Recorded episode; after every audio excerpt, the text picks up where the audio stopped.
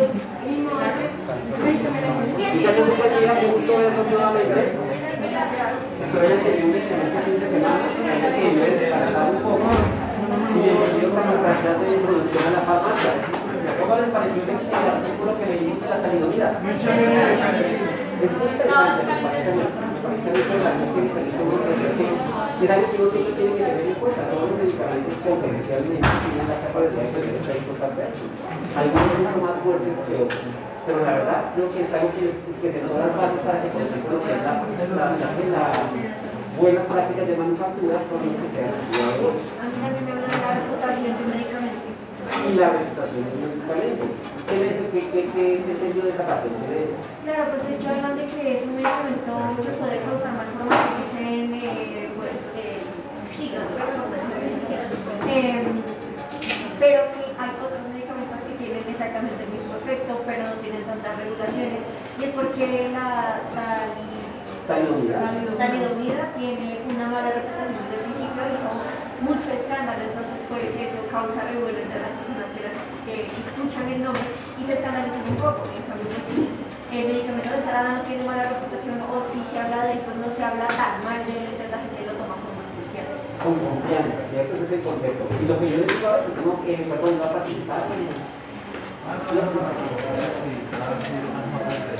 no, no la tengo yo todavía. Eh, pero en efecto, ciertamente, ciertamente entendemos que generar la reputación o perder una reputación es bastante importante para el mercado. Desde el sistema también entendemos que, que posiblemente el producto candidato se sigue utilizando. Sí, Claro que sí. esto a otras aplicaciones. otras aplicaciones, por ejemplo, y más aún de hecho el, el- el- el objetivo de entender que es un medicamento que es peligroso, pero que se necesita porque generalmente no hay nada mejor que cuando se está haciendo un tratamiento como que específico en el artículo. Así que lo que se conocerá como riesgo de infección. ¿Qué tanto me conviene administrar el medicamento al paciente? ¿Qué tanto efecto negativo puede tener con respecto a la vida del mismo? Para mí es un proceso bien interesante porque era para la ansiedad y finalmente terminó pues, causando un problema de toda, para toda la vida para las personas Como en el caso de los antibióticos que causan sordera. Exactamente, si es un gran beneficio, pero miren lo bonito de eso, más adelante vamos a hablar de los estudios clínicos, ya nos acercamos a ese punto, y vamos a entender que los ensayos clínicos, si bien ciertos son importantes, no son completamente confiables. ¿sí? ¿Por qué? Porque la población de estudio es muy reducida. Ese es el concepto. Eh, también lo que hablábamos de que no siempre los efectos adversos se presentan simultáneamente, porque, digamos, en este caso se ve que la lanzaron como en 1962 y como tres años después se presentó por el mercado de Entonces se demoran todo el tiempo en hacer justamente llegaba esto, creo que no. Eso es cierto. ¿Y sabe por qué salía? ¿Por qué era? Porque no existía la farmacovigilancia. Entonces todo el mundo decía, ay, qué raro.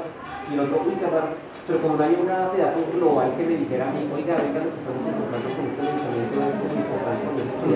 Entonces no dejaban de ser datos aislados. Hasta que llegó un momento en el cual realmente la evidencia fue suficientemente contundente como para hacer entender que era directamente el medicamento que estaba produciendo el problema y no las condiciones de la persona que estaba produciendo, que estaba consumiendo el medicamento. ¿Sí? Es fascinante. Así que es importante porque cada vez que sale un medicamento nuevo al mercado, por esa razón es que ese medicamento no es de venta libre, ¿sí? porque se necesita controlarse de tal manera que se entienda cómo se va a comportar cuando pasa de los 5.000 personas que están en un ensayo clínico a los 9.000 millones de personas que constituyen a toda la población mundial. Eso es muy importante. ¿sí? Así de que ciertamente espero que el artículo se haya dejado unas frases interesantes. ¿Listo muchachos? Bueno, María Paula Alfonso, Laura Sofía Alvarado, Karen Valeria Álvarez, Mariana Alzate, Juana Sofía Benavides, Andrés Felipe Bermúdez, Luisa Fernanda Caita, Julián Andrés Céspedes, María Camila Ismo, Gabriel Alejandro Flores, Valentina Galindo, Ana María Granados, Nicole Valentina Jiménez, Sebastián López, eh, Samantha Moreno, Diana Valentina Moreno, Cristian Felipe Moyano, Daniel Andrés Niño, Laura Sofía Ortega, Daniel José Ortiz, Lina Sofía Padilla, Daniela Rey, Nicole Rivera, Juan David Rivero, Presente. Natalia Salomé Rubio, Yuli Natalia Salazar, Laura Daniela Suárez, Alejandra Supelano, Valentina Tavares, Emerson Ernesto Tolosa, Verónica Paz y Mónica ¿falta alguien por llamar? ¿Cómo les pareció la capacitación en bases de datos? Muy buena. Bastante útil. Sí, tenía entendido que no pudieron hacérsela en la inducción, de tal manera que sí me parece que sería importante conocerlo porque es lo que van a hacer todo el resto de su carrera. Cada vez que hagan un informe, cada vez que tengan que hacer una consulta, creo que son herramientas que le van a permitir a uno buscar de una mejor manera en bases de datos. Que realmente al día de hoy la diferencia es muy importante. Cuando yo estaba en la universidad, no fue hace mucho, tampoco me siento tan viejo, pero lo interesante es que cuando yo necesitaba un artículo tenía que ir a la biblioteca y ellos me decían, listo, se lo ayudamos a conseguir, pero se o menos 15 días en llegar. Entonces cuando uno llegaba y entregaban el artículo, lo leía y entonces pues decía, esto no ¿Sí? Es decir, la información al día de hoy es tan, tan, tan mucho, mucho más fácil de conseguir que hace 10 años, de tal manera que para ustedes creo que es una época bastante bonita, para todos nosotros es una época bastante bonita, pero seguramente ustedes, muchos de ustedes no concebirán que hace 20 años se necesitaba, hace 15 años se necesitaban 15 años para que leyeran un artículo, cuando hoy al día de hoy simplemente hacemos una búsqueda rápida en un servidor y lo encontramos y podemos descargarlo en la mayoría de los casos para poder, para poder comprenderlo, para poder leerlo. Claro que sí. Ahora, la diferencia de, de hace 10 años, 15 años al día de hoy básicamente radica en que hay tanta información que lo que uno debe saber es aprender a buscar porque necesita saber qué es verdadero y qué es falso. Necesita formarse el criterio de qué es verdad y qué es falso. ¿sí? Ese, ese realmente es el reto al día de hoy. ¿sí? Porque ustedes tienen una gran cantidad de información a disposición y el objetivo es que uno sepa de esa información qué sirve y qué no sirve. ¿sí? Así como unos 5 años más o menos salió como un WhatsApp, creo que fue un WhatsApp o en Facebook ya un, un correcto que decía, o un mensaje que decía que en Bogotá iba a temblar el miércoles tal a las Ah, sí. mediodía. Ah, sí. Qué locura tan bárbara la que se formó en la ciudad. Sí, todo el mundo diciendo no se va a acabar esta ciudad. Y claro, pues como le dicen a uno que esto es un humedal, porque pues, ciertamente era un humedal. Entonces la ciudad pues tampoco es que en teoría tenga muchas bases fuertes sobre las cuales esté posicionada. Entonces me tocó salir finalmente en Chominas a decir, no, no, pues espera un momentito porque al día de hoy no existe una tecnología y al día de hoy todavía no existe que le diga uno cuándo va a temblar exactamente en algún lugar del planeta. ¿Sí? ¿Qué es lo que hizo la gente? Pues leyó un comunicado allá en WhatsApp y entonces lo tomaron como fe. Verdadero, completamente cierto. Y es lo que le pasa a muchas personas al día de hoy. Leen algo en Facebook, leen algo en WhatsApp, les mandan algo por Telegram y entonces se genera una imagen sesgada de lo que realmente es la verdad sobre las cosas. ¿sí? Por eso yo no digo que yo me las sepa todas, pero lo que sí quiero que entiendan es que uno tiene que ser más crítico cuando uno consulta. Si se están formando en ciencia, tenemos que aprender a buscar en ciencia. ¿sí? Así de que si uno necesita un artículo, pues va a una base de datos que sea calificada y tal vez no se va a rincón del campo. ¿sí? Posiblemente hay una diferencia bastante grande entre la calidad de la información de un lado y la calidad de la información del otro. ¿sí? Así de que eso me parece que es importante tenerlo en cuenta. Bueno, muchachos, entonces, dicho esto, vamos a trabajar el día de hoy un tema que también es bastante único y vamos a comenzar posiblemente con Sí,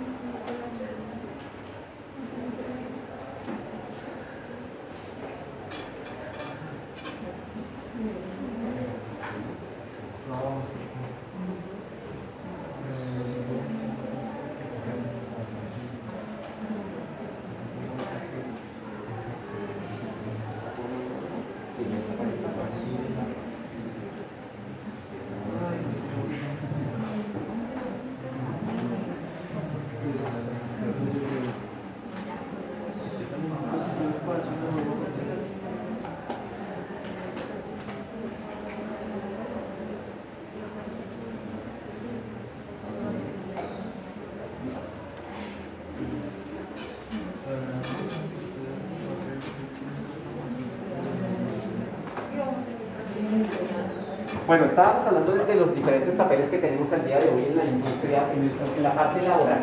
Creo que con esta charla espero que los directores de área que nuestro campo de acción puede ser bastante grande y que todo depende, pues, como realmente lo que uno debería hacer es que buscar lo que le gusta a uno, empezar a concentrarse en lo que realmente le gusta a uno para hacerse bueno. ¿Sí? Al día de hoy hay información de farmacia tan grande que ciertamente uno puede decir no hay carga hospitalaria, no hay carga industrial, yo no voy a no las pacientes, porque ciertamente hay un risco que una actividad de que cubrir. Y entre más uno se especifique en algo, mejor se hace y hace que sus posibilidades vayan a mejorar laboralmente hablando. Sin embargo, que es importante que reconozcamos que ciertamente como farmacéuticos tenemos grandes campos de acción. ¿Sí? Eh, bueno, hablábamos, por ejemplo, productos farmacéuticos, en la producción e investigación de medicamentos, en dispositivos médicos, por supuesto, cosméticos, laboratorios farmacéuticos, de tal manera que ciertamente entendemos que todo aquello que rodea a la producción, al consumo, a la dispensación de productos farmacéuticos y también cosméticos y alimentos, son posibles campos de acción de nosotros, con mucho más énfasis en la parte de farmacéuticos y cosméticos. ¿Por qué no tanto en la parte de alimentos? Porque al día de hoy existen las carreras como la ingeniería de alimentos, en las cuales pues hay personas que hacen una carrera específicamente para poder trabajar en el sector alimenticio. No significa que no podamos trabajar, tengo colegas que trabajan, por ejemplo, en Alpina, otros tenemos colegas que trabajan en Alpina, otros trabajan, han trabajado, por ejemplo, con empresas como Koala, que son empresas que se encargan de hacer alimentos, y ciertamente tienen un óptimo desarrollo, pero generalmente cuando uno dice tengo un marco de acción mucho más específico a los medicamentos, pues uno se enfoca más esa parte sin decir que sean los únicos campos en los cuales uno puede trabajar. Bueno, claro, la industria farmacéutica ocupa actualmente uno de los renglones más destacados en la economía de los países. Para nadie es un secreto de que hay que es un rubro muy importante para cada país cuando el dinero se destina para la salud de la población completa.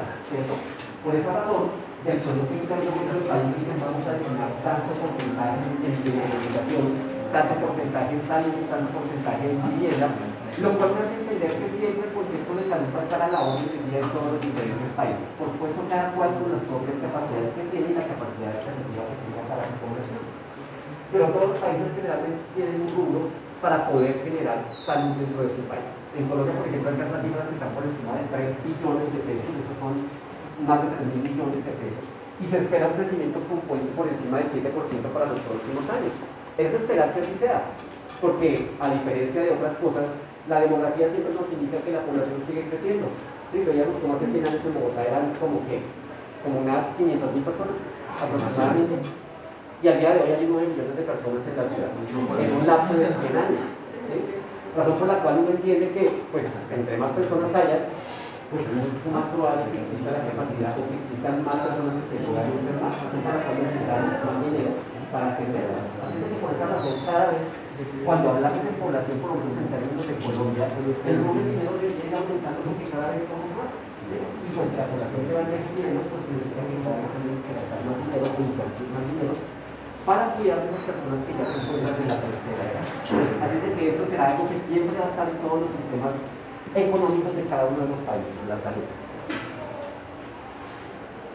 Por esa razón, como hemos venido mirando, y pues como ustedes bien buscaron cuando se presentaron aquí a la carrera y presentaron su entrevista, pues tendremos oportunidades de trabajar, por ejemplo, en el campo de los medicamentos, en insumos para la salud y dispositivos médicos, productos naturales, que me parece un campo muy bonito, productos cosméticos, por supuesto, es un campo que, al igual que en la medicina, todo el mundo utiliza. De hecho, creo que consumimos mucho más cosméticos en nuestra vida que medicamentos. por lo menos ustedes tienen con jóvenes sanos que han utilizado más cosméticos o medicamentos. 50-50. Pero en términos generales uno utiliza el champú, el desodorante, el jabón, eh, en el caso de las personas que se maquillan las sombras, los delineadores, los labiales, en el caso también de las personas que utilizan, por ejemplo, los eh, bloqueadores solares, todo el tiempo estamos utilizando pues, crema para la demostración de la piel. Así de que eso nos va a acompañar todo el tiempo. Así que se dan cuenta, el caso de la cosmética es tan amplio y grande como el de la industria farmacéutica. ¿Sí? Entonces es importante tampoco dejar esto a un lado. Caso de alimentos, realmente importante. Al día de hoy nosotros trabajamos más en la parte de bromatología, es decir, entendemos que los alimentos tienen una parte fundamental en la salud y bueno, no solamente lo, lo, lo decimos nosotros, lo dice por ejemplo la Organización Mundial de la Salud, cuyos objetivos para poder mejorar la calidad de vida de la población versan en que las personas se encuentren nutridas. ¿sí? Se entiende que si la persona está nutrida, su cuerpo está sano y eso hace que sea menos propenso a una enfermedad. Y hay un dicho también muy interesante que dice, el enfermo que come, muere. ¿Sí? Bueno, eso sí sucede. Pero ciertamente tenemos que el cuerpo, el cuerpo genera defensas, se encuentra lo mejor fortalecido posible para enfrentar una enfermedad. De hecho, creo que ustedes, a algunos de ustedes le dan fuegos, los fuegos que les salen en la boca a las personas. Bueno, eso, muchas, eso, eso se produce básicamente por un virus, por un herpes. ¿Listo? El cuento con el herpes es que al día de hoy es un virus que cuando la persona lo tiene lo tendrá toda la vida. ¿sí? ¿Qué es lo interesante? Lo interesante es que cuando el sistema inmune está fortalecido, entonces el virus se esconde. Por ahí se esconde en una parte del cuerpo donde no lo encuentra. Pero cuando la persona se inmunosuprime, entonces el virus sale y entonces cuando uno ve, ¡tam! ¿cómo se pone?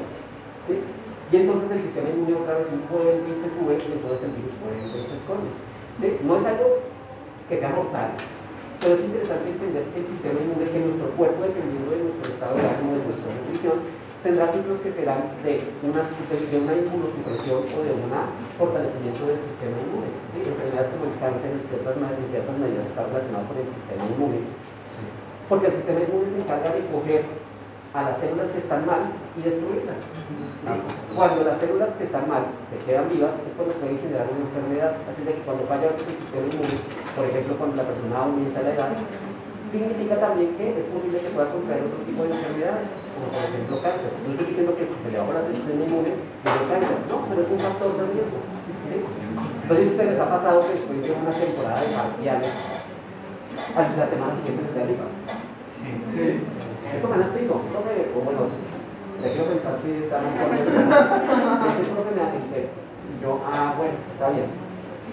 Es de entender que cuando uno tiene altas tensiones, cuando uno maneja altos niveles de estrés, el sistema inmune también se caiga y entonces la persona ya no se susceptible a enfermar. ¿sí? Dejar de dormir, dejar de alimentarse bien, son cosas que hacen que el cuerpo finalmente le pase una factura. ¿sí? Uno cuando está así joven dice, por ejemplo, yo estoy trasnochado hasta tres días en día de problema de Pero al día de hoy a las 10 de la noche, ya Y yo que decía, nunca yo duermo bien una película. ¿Cómo me las duermo de buen miedo? Así que la verdad, la, el cuerpo poco a poco le va a pasar una factura.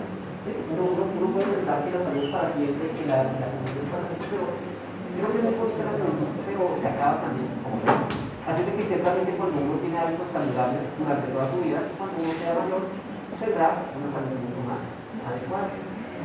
Así que por esa razón nosotros al día de hoy no trabajamos tanto en la parte alimenticia que nos tiene entender esa relación que existe entre los alimentos y la salud. Por esa razón estamos en la parte hospitalaria trabajando con el equipo de nutrición. De la manera que entendemos cuál es ese concepto que juega y que la persona se mantenga bien alimentada para que su proceso de recuperación sea lo mejor posible. ¿sí? Así es que por esa razón los alimentos siguen siendo importantes para nosotros. Y por eso ustedes ven normatología mucho más adelante. Por allá en el séptimo semestre. Medicamentos biológicos y biotecnológicos. Los biológicos nos han acompañado toda la vida, bueno, durante mucho tiempo, porque un medicamento biológico es una vacuna, por ejemplo. De tal manera que esos productos biológicos siempre han estado, bueno, han estado con nosotros desde hace mucho tiempo. Los biotecnológicos han tenido un auge al día de hoy muy importante y lo seguirán teniendo. Al día de hoy se están venciendo las patentes de los productos biotecnológicos que salieron hace 20 años, con lo cual estamos empezando a ver la posibilidad de que otras empresas compitan con esas moléculas para que podamos regular un poco mejor los precios. Ahí hay un concepto muy interesante porque ya no se habla de genéricos, sino ya se habla de biosimilares. Es una cosa bien interesante. ¿sí? Un genérico es una molécula, o sea, es un producto farmacéutico que tiene la misma molécula en la misma forma farmacéutica y que debe hacer exactamente el mismo efecto. Por esa razón, cuando uno a veces va a la droguería y pide una acetaminofén, creo que a veces uno se pone a mirar qué marca es, ¿sí? porque uno, y tampoco a veces la gente no la fecha de vencimiento, debería uno. Pero lo interesante es entender que uno coge la marca que le dan y se la toma porque dice que le va a hacer bien. ¿sí? Ahora quedamos con la talimonía, que pues hay que tener sus precauciones. Pero lo interesante de entender esto es que ciertamente vemos que la, el concepto de genérico no importa. Es posible que la gran mayoría sean intercambiables, es decir, sustituir una marca por otra para que tenga exactamente el mismo efecto terapéutico, para que tenga el mismo efecto terapéutico. Con los biotecnológicos, ese no ha sido, una cosa fácil. Al principio dijeron, listo, se la patente y entonces vamos a sacar genéricos. Y la gente dijo, y, los que empezaron a trabajar los biotecnológicos, es decir, los laboratorios innovadores, dijeron, vale, aquí no podemos hablar de que sean genéricos Porque hay algo que es muy interesante de esto, y es que los genéricos, ¿qué hago yo? Compro mi materia prima en la India, la compro en la China, la compro en Europa, en Estados Unidos. Vengo aquí y la proceso y creo un producto. ¿Listo? ¿Qué significa eso? Pues que la molécula es igual, ¿sí? La farmacopea me dice, oiga, usted tiene que hacer estos exámenes de calidad para garantizar que esa molécula que usted compró en la India, o que la compró en la China, o que la en Europa, cumple con lo mínimo para que sea adecuada para poder ser comercializada como una forma farmacéutica. Con los biotecnológicos no es así, porque estos productos no se crean en un laboratorio, se crean en una célula. ¿sí? Y lo interesante de eso es que, claro, la patente le dice, nosotros cogimos esta célula y hicimos una introducción de material genético por la incorporación, y cogimos el sector de DNA que va a para tal parte, se la colocamos. Pero lo interesante del día de hoy es que la biotecnología sigue siendo un poco ¿Cómo lo digo para no parecer tan bueno? Eh, arcaico. ¿Listo? ¿Por qué? Porque si yo quiero introducir un material genético dentro de todo ese cromosoma, al día de hoy hemos encontrado como una estrategia que me diga lo voy a colocar aquí de aquí, ¿no? Sino que uno lo introduce y donde quedó, quedó. Ahí donde cayó el gen cayó. El problema es que ese gen caiga y un gen que es constitutivo y entonces mata la célula. Por esa razón, cuando se hacen estos ensayos para encontrar esa célula, esta célula que produce ese producto biotecnológico es un proceso enorme porque tengo que coger muchas células, colocarles el, gen y empezar a ver en cuál de ellos realmente se expresa. Porque yo se lo puedo meter, pero la célula la destruye, porque una, una, una enzima llegó y el gen y hasta ahí llegó. En otros casos, ni siquiera entró el gen a la célula. En otros casos llegó el gen, se introdujo en el cromosoma llegó en un gen constitutivo y mató a la célula, el otro llegó, se metió por allá en una parte bien apartada de material genético y quedó perdidísima. Así de que tiene que hacer un ensayo para empezar a mirar, oye, ahí está, ¿cuál, cuál realmente es la célula que me va a servir a mí? Y cuando encuentran esas células, como si encontraran el santo real, porque esa célula es la que le va a dar toda la viabilidad del proyecto. Así de que cogen esa célula, la sacan de todas las demás, la apartan y la empiezan a crecer para que tengan uno, para que uno tenga un bloque de células que se llamarán monoclonales, monoclonales como anterior Star Wars y la guerra de los clones. Entonces, ¿por qué era la guerra de los clones? Porque todos venían de una misma célula del mismo gen. ¿sí? Entonces aquí estamos hablando de una célula que es exactamente igual a las demás, es monoclonal. ¿sí? Así de que uno crece, crece, crece esa célula para generar cultivos y con esos cultivos empieza a procesar la molécula que necesita para sacarlo. Si he dicho, si todo lo que he dicho es, es así, entonces, cuando una molécula, cuando un laboratorio biotecnológico quiere competir por esa molécula, pues es que también le toca ponerse en la tarea de decir, oiga, me que encontrar mi propia célula, porque a mí nadie me la va a dar. El laboratorio innovador no me va a decir, mira, ya vengo la patente, tengo la célula. No, el laboratorio dijo, yo la hice así, para que el que quiera hacerlo siga, pero se está encontrando con la tarea de que, ¿qué célula utilizo? ¿Sí? Una cosa una célula otras células son otras células, por ejemplo, una célula madre Así es que lo pone la tarea de decidir cuál será la célula que me sirve mejor a la cual se adapta mejor a mi tecnología. ¿Y qué técnica voy a utilizar? Porque como esa célula hace 20 años, pues significa que la tecnología 20 años después pues, ha cambiado drásticamente, ¿no les parece? Una cosa eran los celulares de hace 20 años, ¿sí? como así de grandes, y otros celulares que son bien pequeñitos. ¿sí? Así de que la tecnología cambia, así de que cuando las personas y los laboratorios empiezan a buscar esa molécula, les toca hacer todo el proceso. Y ¿Cuál es la probabilidad de que obtengan una célula exactamente igual a la que tuvo el laboratorio innovador? Es casi nula, ¿sí? porque puede suceder cualquier cantidad de cosas. Es decir, con el solo hecho de decir, logré introducir un material genético, el gen en el cromosoma, eso ya es mucho, pero ¿en qué parte de ese cromosoma? ¿sí? Así es que por esa razón, cuando las células empiezan a producir, no siempre tienen exactamente la misma molécula. Y como uno no tiene la misma molécula, pues no puede decir que son genéricos porque no estamos hablando de exactamente la misma molécula. ¿Sí me hago entender? Sí.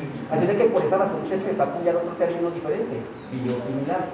Dices, ah, bueno, sí, está bien, no es exactamente igual, se lo admito, que será como el caballito de Troya que querían colocar a veces las multinacionales para decir, como pues nadie puede generar una molécula exactamente igual, pues, la patente va a ser misma para toda la vida. ¿Sí? Entonces ahí verá quién me compra que no. Pero como la sociedad decía, pues es que yo le hice la, la beneficio de la patente para que yo venga a decir ahora que como nadie más la puede hacer, entonces usted va a tener la política para toda la vida. Eso qué beneficia el sistema de patentes. Entonces cuando empezaron a hablar de, está bien, no le acepto que sean exactamente iguales, pero son similares, biosimilares, se comportan similares en cuerpo. Y ahí es donde se acude este tema. ¿sí? Ahora, los laboratorios que trabajan con biosimilares también tienen que hacer la tarea de decir, oiga, y en este caso, cuando hablamos de biosimilares, ya la palabra intercambiabilidad se limita muchísimo. ¿sí? Porque ya no puedo decir de cambio esta por esta, de cambio la acetaminofén vaca tecnoquímicas por el de la y le quito el dolor de cabeza de las dos, de cualquiera de le quito el dolor de cabeza. Aquí ya no es igual, ¿sí? Como las dos moléculas ya no son iguales, yo no puedo decir, oiga, le voy a cambiar esta molécula por esta otra en su tratamiento porque ya hacen exactamente. Así es que los laboratorios que generan biosimilares también tienen que ponerse a hacer ensayos clínicos para poder determinar si realmente ese producto se parece al original y en algún momento si pueden ser intercambiables. ¿Sí? ¿Eso qué hace? Pues que aumente el precio del producto, porque entonces ahora significa que el laboratorio que produce estos biosimilares también tiene que invertir recursos en investigación, ¿sí? cosa que no pasa con los genéricos. Cuando uno tiene la acetaminofén, pues no te va a poder hacer todo el ensayo de investigación clínica que se hizo ya hace como 40 años para decir, doy igual. ¿Sí?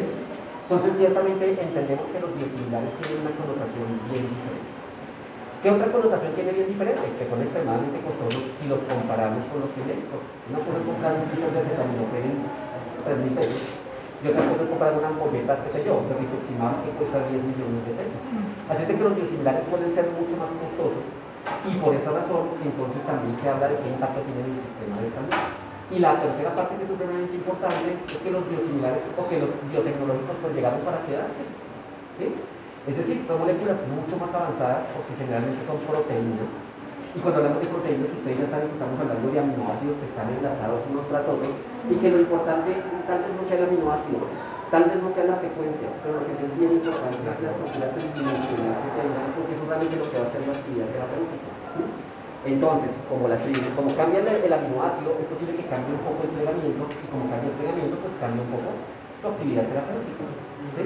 Así que por esa razón hay que ser buenos en biotecnología, porque al día de hoy la, una gran cantidad de laboratorios están invirtiendo en generar moléculas biotecnológicas, porque lo interesante de las moléculas biotecnológicas, como por ejemplo los anticuerpos, es que son muy específicos. ¿sí? Vea la talidomida.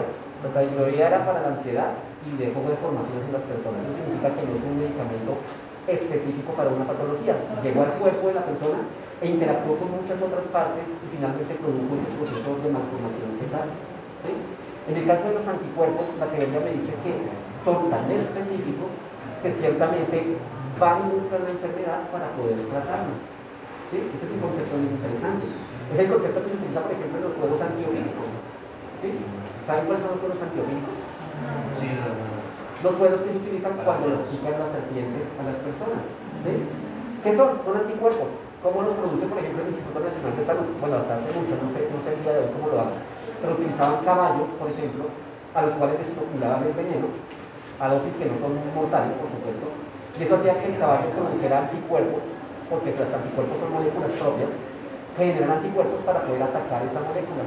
¿sí? Así que, ¿qué es lo que se hace? Se le extrae la sangre del caballo, sin matarlo, por supuesto, se le extraen los anticuerpos y esos anticuerpos se purifican y es lo que se le da a la persona para salvarle la vida.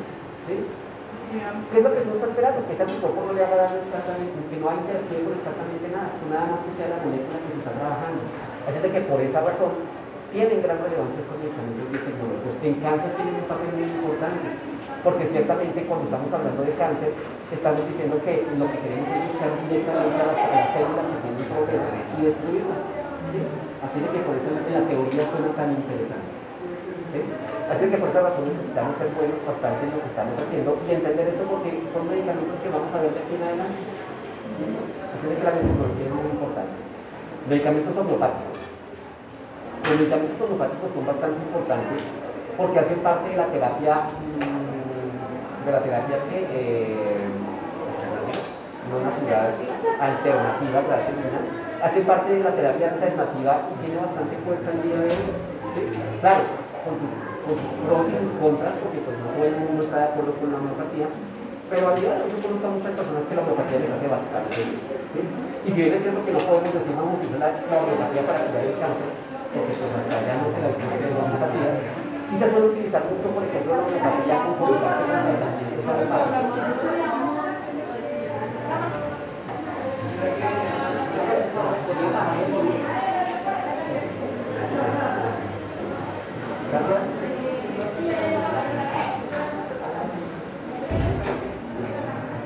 medicina homeopática a día de hoy se utiliza los conceptos de medicina integrativa, lo cual significa que se trata de unir la parte alopática, es decir, lo que nosotros hemos venido trabajando como moléculas convencionales, con respecto a la parte alternativa, de tal manera que la una complementa la otra. Por ejemplo, en cáncer, en el cual se le da el tratamiento con el antibiótico común y corriente al paciente, pero se complementa con con homeopatía, con el objetivo de hacer que los efectos secundarios sean menos fuertes, no menos fuertes. Parece que muy encontrar este tipo de Y muchas personas se decantan por la homeopatía porque entienden el concepto, por ejemplo, de la talidomida. ¿sí? Entienden los medicamentos tienen la potencialidad de efectos secundarios y los efectos secundarios pueden ser peligrosos para la persona. Señor.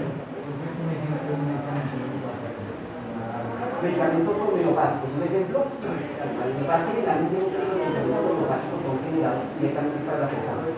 ¿sí?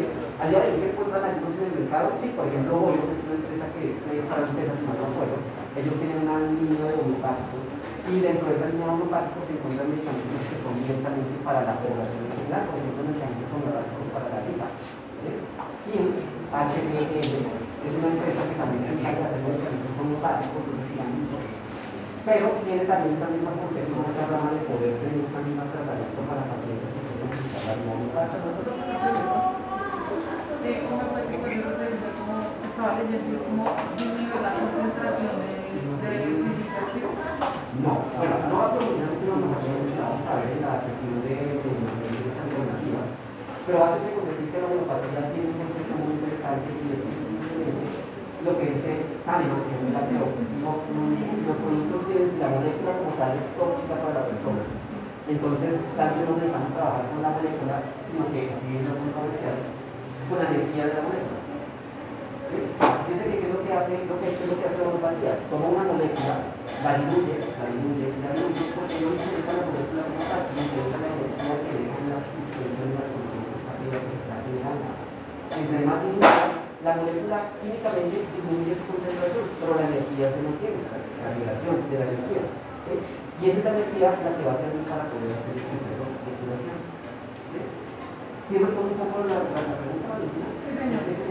Por ¿sí? porque pues no estamos hablando de un método científico como tal que le diga que la forma de método científico para encontrar la alternativa o garantizar que sí funciona el producto, sino que estamos hablando de un concepto que va más allá de, de las fronteras del método científico aparece en los ¿no? Ese es el concepto, o sea, ese es el concepto. La energía me está hablando de la vibración, de la vibración que es esa molécula, porque nosotros entendemos que las moléculas también saben, tenemos un poco de química, vemos que las moléculas están unidas por enlaces, y que los enlaces generan generan energía. ¿sí? Así es que cuando pensamos en ese concepto, lo que queremos la energía de esa solución y posteriormente utilizar ese concepto. Es un concepto que también se por ejemplo, en las flores de Bach, no sé si las han escuchado, esencias florales de Bach, bueno, está en la medicina alternativa, y que nos está hablando de dejar esa energía en el producto, pero que quite esa molécula debe ser una cosa. Señora. Todos los laboratorios tienen la capacidad de crear medicamentos homeopáticos, solamente hay ciertos laboratorios, porque digamos, desde la segunda, la primera, por ejemplo, está para Otra vez, por favor.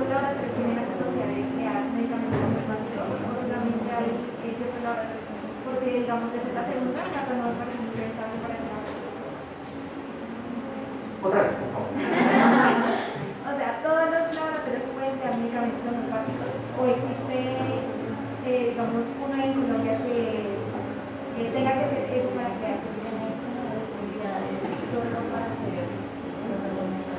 solo para hacer los homeopáticos son bastante costosos.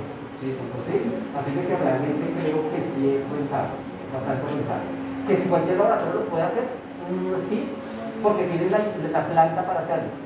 ¿sí? Porque cuando veamos más adelante veremos que los homeopáticos se producen de una misma manera de acuerdo con los normales. Es decir, hay una utilizado medicamentos homeopáticos. Listo, medicamentos homeopáticos. ¿Qué formas farmacéuticas son utilizadas como medicamentos homeopáticos? Ok, como píldoras, ¿cierto? Que son pequeñas moléculas, ¿sí? En la, forma en la cual se hace es muy parecida a la cual se hace, por ejemplo, un proceso de cambio de ¿sí? También existen, por ejemplo, las infusiones, que son, por ejemplo, soluciones las soluciones son también formas farmacéuticas que se hacen comúnmente con industria farmacéutica.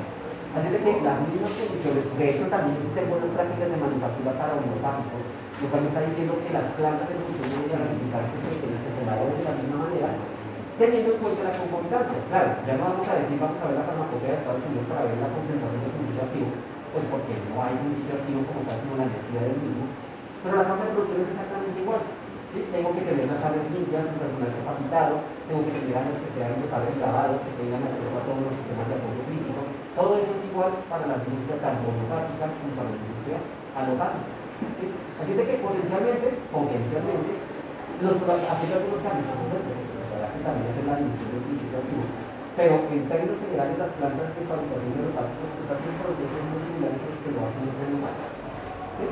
¿Cuál es la diferencia? Pues que hay que creer en eso. O sea, pues, si la persona no cree en la homeopatía, que se va a hacer director técnico de un laboratorio de medicamentos homeopáticos. Pero los medicamentos homeopáticos son bastante costosos. De hecho, también hay, para los que han tenido mascotas, también existen medicamentos homeopáticos para mascotas. ¿Sí? De tal manera que es posible encontrar una diversificación bastante estable de este concepto dentro de la industria. Así que los homeopáticos juegan un papel importante.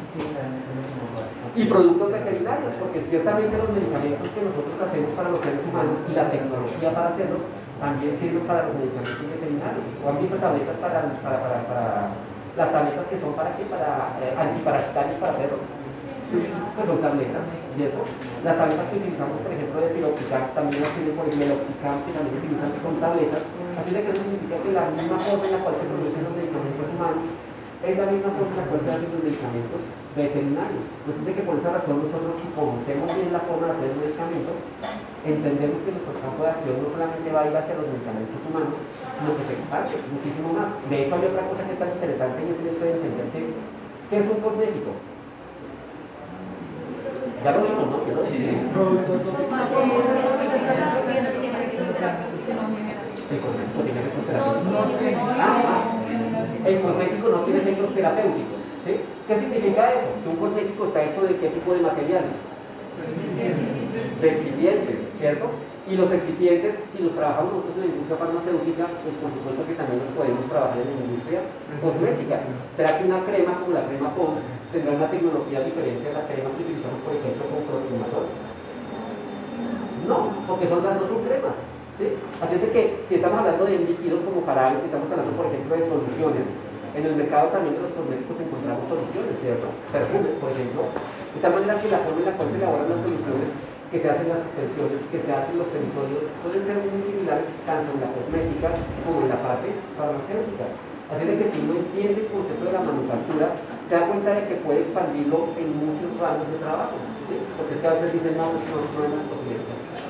Pero es que la farmacotecnia me habla todo de la cosmética, es decir, le quito el principio activo y estoy generando productos que pueden tener un potencial cosmético. ¿Sí? ¿Estamos de acuerdo con eso? Así de que uno puede olvidar una parte por concentrarse en la otra. Así de que por esa razón la parte de productos veterinarios también juega un papel importante y el conocimiento de la farmacotecnia con mucho más énfasis. Bueno, la industria de los medicamentos enfrenta grandes retos, claro que sí, el control de precios de medicamentos es algo que siempre está a la orden del día, es decir, entender cuánto estamos nosotros pagando por salud, es algo que en países como Colombia juega un papel importante porque tenemos los recursos limitados, ¿sí? Se una parte importante, queda una parte limitada y eso significa que tenemos que hacer rendir el dinero para que todos tengamos acceso a la salud. De tal manera que por esa razón el control de precios juega un papel importante. En algunos casos Colombia se ha dado cuenta de que a veces las multinacionales le cobran más caros los medicamentos que en otros países. ¿sí? Eso es lo que hace Colombia, por ejemplo, eso es lo que hace, por ejemplo, el Comité de Precios del Control de Precios. Ellos miran y contrastan y dicen, oiga, estaba viendo en Ecuador ese medicamento que ahora me vende aquí a 5 millones, se lo vende a 2 millones. ¿Por qué? ¿Sí? De tal manera que una manera eh, adecuada de controlar los precios es ver cómo se encuentran en todo el mercado y ver, oiga, si me están cobrando más o me están cobrando menos. Pero que es lo mismo que uno hace cuando va a un centro comercial. Y pues va y mira productos y dice cuál es el que mejor le favorece a uno. Lo mismo hace Colombia como país a nivel internacional. Se van a comparar precios y dice, oiga, me lo están cobrando más caro que los demás, entonces, ¿por qué? Habla con el laboratorio farmacéutico y dice, me está cobrando más. ¿Sí? De tal manera que se llegue a un acuerdo para que se puedan estabilizar esos precios de una manera correcta. ¿Listo? Eh, ¿Esto en qué redunda? Pues a la mejora del acceso de los productos a la población y a las adquisiciones y fusiones entre laboratorios. Esta es otra razón interesante. Eh, ah, generalmente lo que, se, lo que se da el día de hoy es que los laboratorios compran otros laboratorios, cada vez se van fusionando. ¿sí? Por ejemplo, Merck, Sharp and Dohme son, eran dos laboratorios, uno era Merck, el otro era Sharp, ¿sí? de tal manera que uno se da cuenta, por ejemplo, Sanofi Aventis, ¿sí? Sanofi Aventis es el nombre que quedó después de la fusión de dos laboratorios, Sanofi y Eh, y así en ese mismo orden de ideas los laboratorios pueden comprarse unos a otros para hacerse más grandes y tener una mayor capacidad de llegar en el mercado. Pero es bueno o malo. Bueno para ellos, malo de pronto para nosotros como población, porque si hay muy pocos oferentes, pues no hay mucha competencia. Bueno, es la óptica en la cual se esté, se esté analizando. ¿sí? Pero ciertamente la fusión tiene por objeto, por ejemplo, ya le, ya le digo, por ejemplo, un laboratorio adquiere o se fusiona con otro cuando ese otro laboratorio tiene algo que él no produce. Por ejemplo, en el caso de las vacunas. Un laboratorio puede ser muy bueno en medicamentos comunes y eso, o sea, alopáticos, pero se da cuenta de que hay otro laboratorio más pequeño que se encarga de hacer vacunas. Entonces el objetivo es fusionar los dos, con que uno compra el otro, pues el objetivo es tener una división que se encargue de hacer vacunas a nombre de ese laboratorio. La fusión es una actividad de algo bastante normal en la industria farmacéutica y el objetivo es entender que ciertamente es el, el objetivo es acaparar mayor la atención. Por ejemplo, muchos laboratorios multinacionales compran a veces laboratorios nacionales porque quieren incursionar en el campo de los genéricos. Entonces compran el laboratorio, no le quitan el nombre porque sigue siendo el mismo. Por ejemplo, yo trabajé en laboratorio se llama la Misma un laboratorio, pero inicialmente era nacional, era de, era de Autifarma. Sea, Autifarma que este pero posteriormente los, eh, un consorcio chileno que se llama Roma lo compró. ¿sí? De tal manera que, ¿qué hicieron? No, no, no le quitaron la razón que tiene el laboratorio, porque el laboratorio ya existía, tiene nombre, tiene prestigio, pero sí cambió de, de dueños con el objetivo de tener una discusión mejor en el, en, el mercado nacional. ¿sí?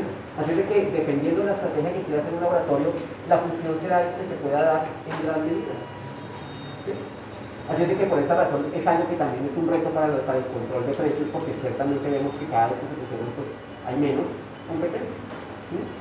Bueno, eh, y lo que ya hablamos, productos biosimilares, ¿sí? ese cambio en la connotación de generar moléculas a través de células hace que ciertamente esa modificación ya no se puede, de ella ya no se puede hablar como genérico, sino de productos biosimilares. Claro, eso lo verán con mucho más profundidad, ya que lo vimos con mucha mayor profundidad en lograr con mayor profundidad en biotecnología. Ahora sí.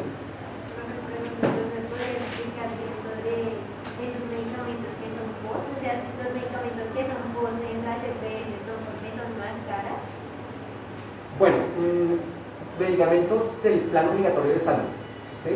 Eh, al día de hoy ya no se llama tanto POS, creo que se, llama Plan de Beneficios de Salud.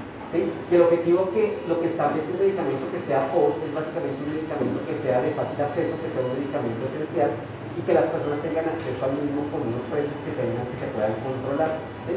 Así de que en ese mismo orden de ideas, y eso también lo hacen por ejemplo los hospitales, cuando uno trabaja en un hospital, el hospital lo que hace es hacer un perfil de los medicamentos que necesita, entiende cuáles son los medicamentos que necesita y los utiliza para su proceso. No es que está diciendo, sale un nuevo medicamento al mercado, ahorita lo compramos y no sabe qué tal nos sale. No. Trazan una lista de medicamentos que dicen estos son los medicamentos que necesita la mayor parte de la población y a esos medicamentos hay que darles prioridad. ¿sí? De tal manera que el concepto es que esos medicamentos sean accesibles para las personas, por ejemplo, a través de las EPS o de, las, eh, o de los eh, servicios farmacéuticos por los cuales contratan muchas EPS. ¿Sí respondo la pregunta? Bueno, así es de que por esa razón, pues el país exige profesionales mejor preparados, en un nicho cuyo valor se enfoca en ofrecer mejores condiciones de salud a la población, siempre ha sido ese concepto, que haya un mejor acceso a la salud de la población, y en términos no solo curativos, sino también nivel de prevención. ¿sí? Así es de que si nos damos cuenta, eh, el concepto de la salud permeada no solamente me está diciendo a mí al día de hoy, que la persona se enfermó, hay que dar un medicamento para que se cure, sino que si uno aborda la salud desde una parte preventiva, oiga, no fume que le puede dar cáncer, haga ejercicio porque si no le puede dar artrosis, le puede subir, por ejemplo, la presión arterial. Si uno propende por eso, entendemos que si la persona se cuida, pues cuando ya sea mayor, pues va a tener una mejor salud que una persona que, todo, que toda la vida estuvo tomando, que estuvo en cuerda, que estuvo fumando y que no cuidó su salud. ¿sí? Así es de que se entiende que las personas que se cuidan, pues, y creo que todos lo sabemos, todos los que nosotros nos cuidamos, uno está esperando que nuestra salud sea buena durante mucho tiempo, ¿estamos de acuerdo con eso? Pero si trasnochamos, si fumamos, si nos alcoholizamos a cada rato, no que eso sea malo.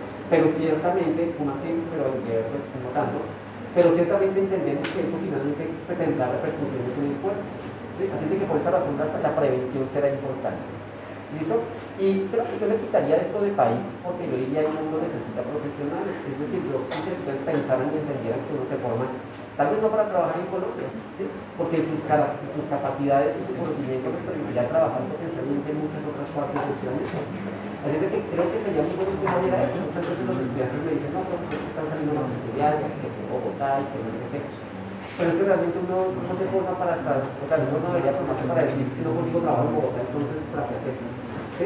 Tengo colegas que trabajan en, Alemania, otros trabajan en Estados Unidos, otros trabajan en Canadá, y no es porque ellos tengan unas capacidades mejores o aumentadas que las que tenemos nosotros, porque simplemente decidieron que su proyecto de vida iba a ser diferente.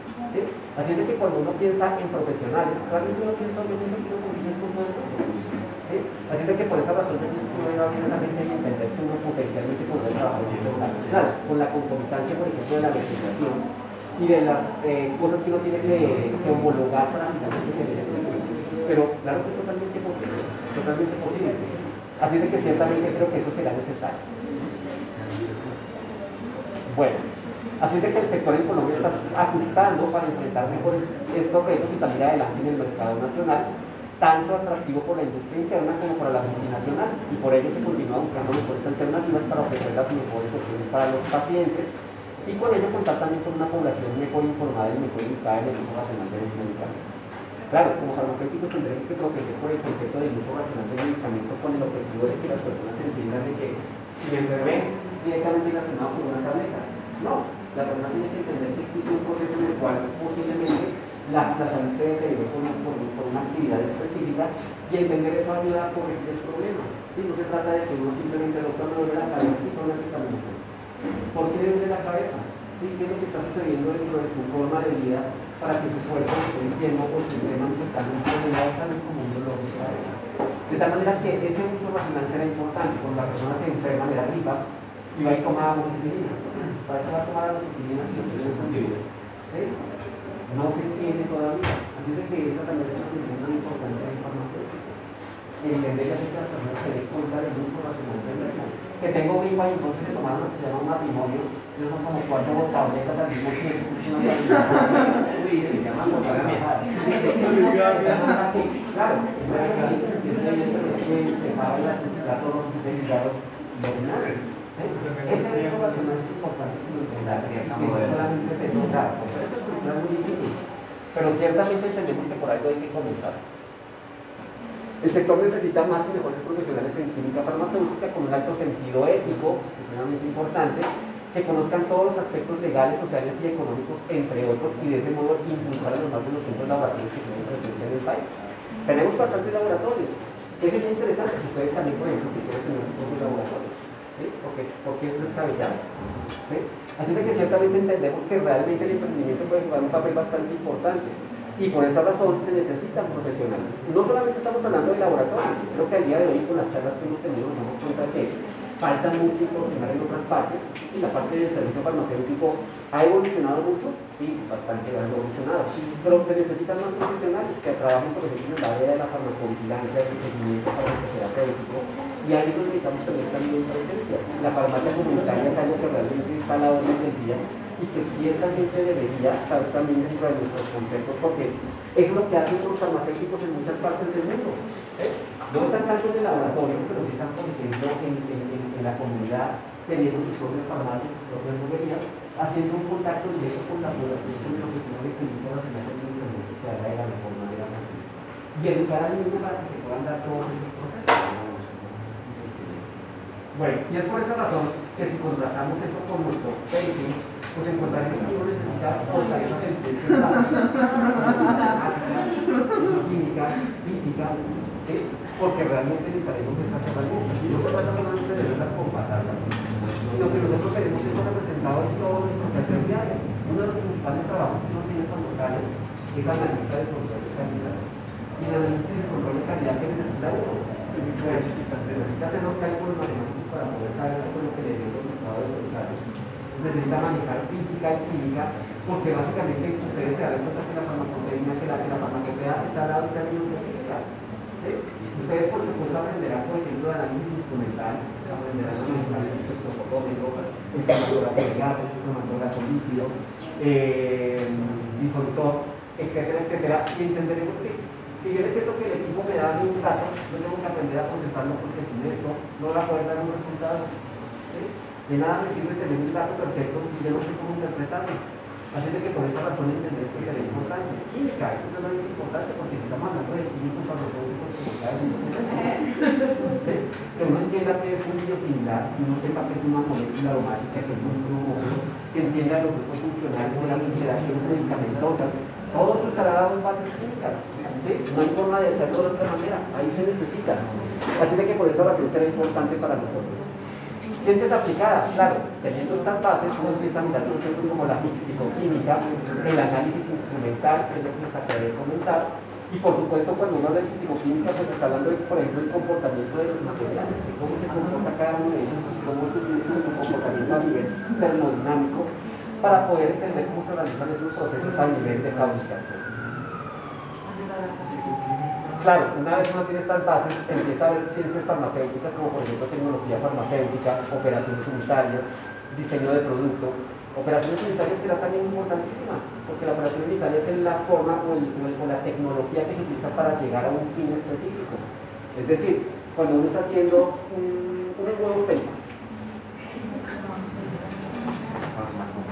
eso se puede llevar a términos de operaciones unitarias. ¿Cuál será una primera operación unitaria para poder hacer unos huevos pericos? Bueno, listo. Yo antes de eso hubiera lavado. ¿Cierto? Bueno, a partimos del hecho de que ya está lavado. Bueno, eso es interesante. Hay otros que me dicen, el sistema inmune me protege. Pero no, uno comenzaría, si uno tiene materias primas de buena calidad, obtiene productos de buena calidad. Así de que, digamos que lo vamos a lavar, digamos que lo vamos a lavar. Esa sería una operación unitaria, porque eso nos permitirá saber cuánta agua necesito, cuánto tiempo de exposición al agua y al tipo de que se va a utilizar o no se va a utilizar. ¿sí? Porque hay gente que utiliza los verduras, les coloca eh, hipoclorito.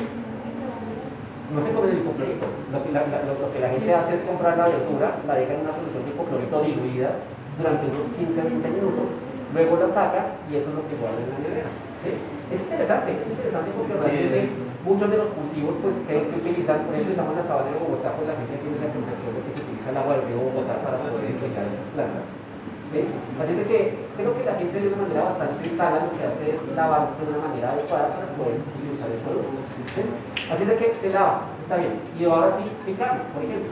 ¿Listo? Por ejemplo, yo lavo la cáscara del huevo porque yo sé de dónde viene esa cáscara, de dónde salió. Así de que lavamos en la cáscara porque ahí se encuentran todas las bacterias que salieron de la gallina.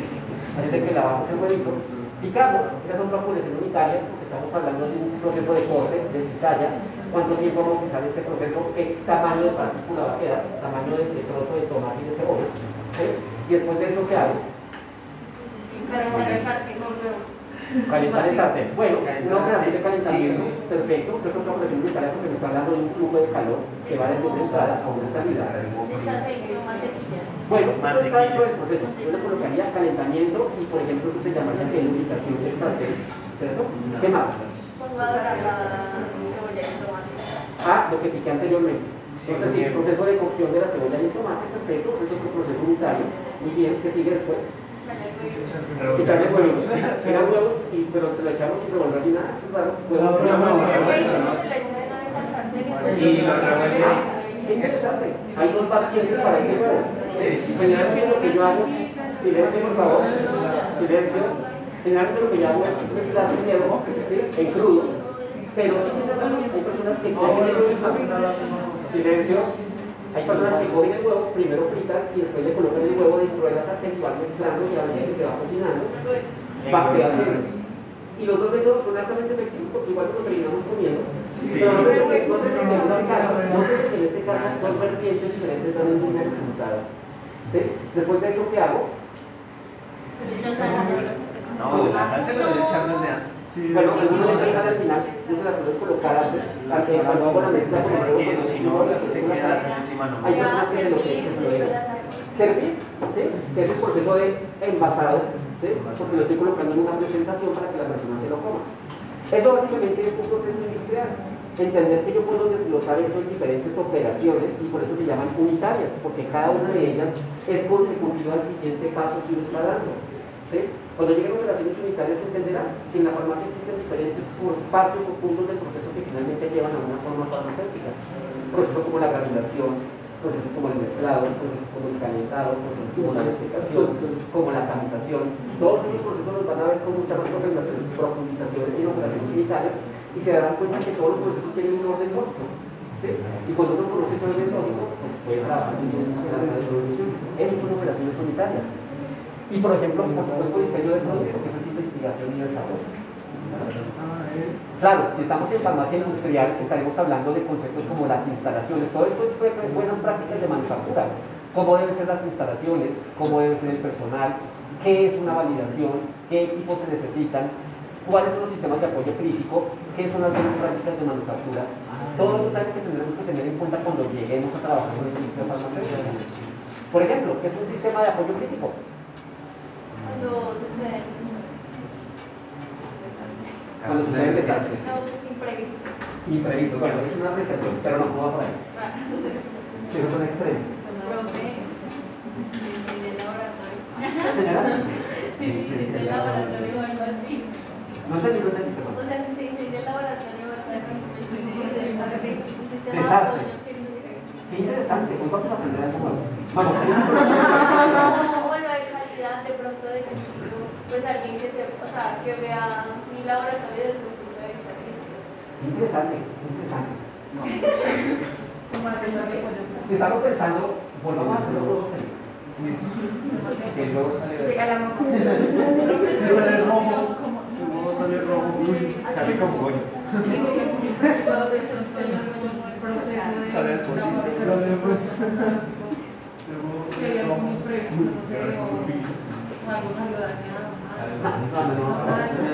Entonces, cuando hacemos un huevo perico, tenemos sistemas de apoyo crítico. El sistema de apoyo crítico es aquello que se necesita sí o sí para hacer un proceso. ¿Sí? Es crítico, o sea, sin eso no lo puedo hacer. ¿Sí?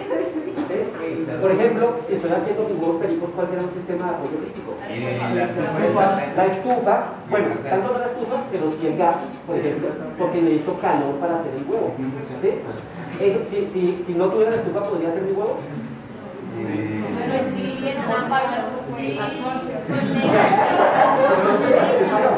El calor. En un fogón de leña con una cosita. Entonces mi favor de leña es el sistema de apoyo crítico. La pregunta aquí es, ¿necesito calor para hacer el ustedes Sí, sí, sí, por las se tratan de meter por las por las El sistema de apoyo crítico nos está hablando de lo que necesito, ¿sí? No era la estufa como tal, es el calor, ¿sí? Porque necesito darle calor para finalmente hacerle cocción a ese huevo, ¿sí? Así de que en ese caso el sistema de apoyo crítico será importante y será el calor que se necesita para hacer ese proceso, ¿sí? ¿Qué otro sistema de apoyo crítico necesitaremos? Bueno, eso no es un sistema Es por materiales simples. Tampoco nos vayamos hasta el otro lado. Por ejemplo, otro sistema de apoyo crítico importante es el agua, porque lo primero que dijimos es que Ah, el tenemos que lavar nuestro producto. ¿sí? Si no lo lavo, posiblemente algunos microorganismos pueden quedar ahí y me pueden hacer daño. Así es que otro sistema de apoyo crítico supremamente importante es el agua. ¿Qué otro sistema de apoyo crítico es importante? Ustedes a qué hora se levantan? A las cuatro. A las 4 y desayunan a las Cuatro. Cuatro. 4 y media. Entonces, ¿cuál otro sistema crítico es importante? ¿Qué otro sistema crítico es importante? La electricidad, porque van a hacer ese huevo a ciegas. Ah. O sea, es que a las 4 y media no hay luz. ¿sí? Así de que, es que no, pues, si se dan cuenta, y, y me parece importante y que lo tengan en cuenta porque ustedes dicen, sí, no, obvio. Pero es que cuando uno no lo piensa, no lo tiene. ¿sí? Si uno no necesita energía eléctrica, si, uno no tuviera energía eléctrica, seguramente cuando estuvieran a las 4 y media de la mañana no van a ver absolutamente nada. Hay personas que utilizan una estufa eléctrica, ¿sí? así de que tampoco tienen calor. ¿sí? Así de que los sistemas de apoyo crítico que se utilizan en la cocina pueden ser exactamente los mismos que se utilizan para todos los, no solo para la industria farmacéutica, sino la industria cosmética, industria de alimentos, porque ciertamente entendemos que sin ellos ningún proceso se puede dar. Electricidad, agua, gas, por ejemplo, todos ellos son sistemas que sin ellos muchas veces las empresas no funcionan y por eso se habla de críticos. Eso es crítico. ¿Se dan cuenta de que no es algo así catastrófico? O sea, no, no es que pasó algo terriblemente mal y que tocó llamar a los bomberos. No, es que sin esto esto no arranca, no arranca. ¿sí? Así que por esa razón los sistemas de apoyo crítico serán importantes. Y esto será supremamente vital porque, digamos, muchas veces nosotros necesitamos que si no lo tenemos se puede dañar el producto. Por ejemplo, en un sistema de almacenamiento, si el producto o la materia prima necesita refrigeración, si el producto se sale de las condiciones de refrigeración, se puede dañar. ¿sí? Así de que la electricidad será un sistema de apoyo crítico fundamental porque cuando falta, puede haber un problema.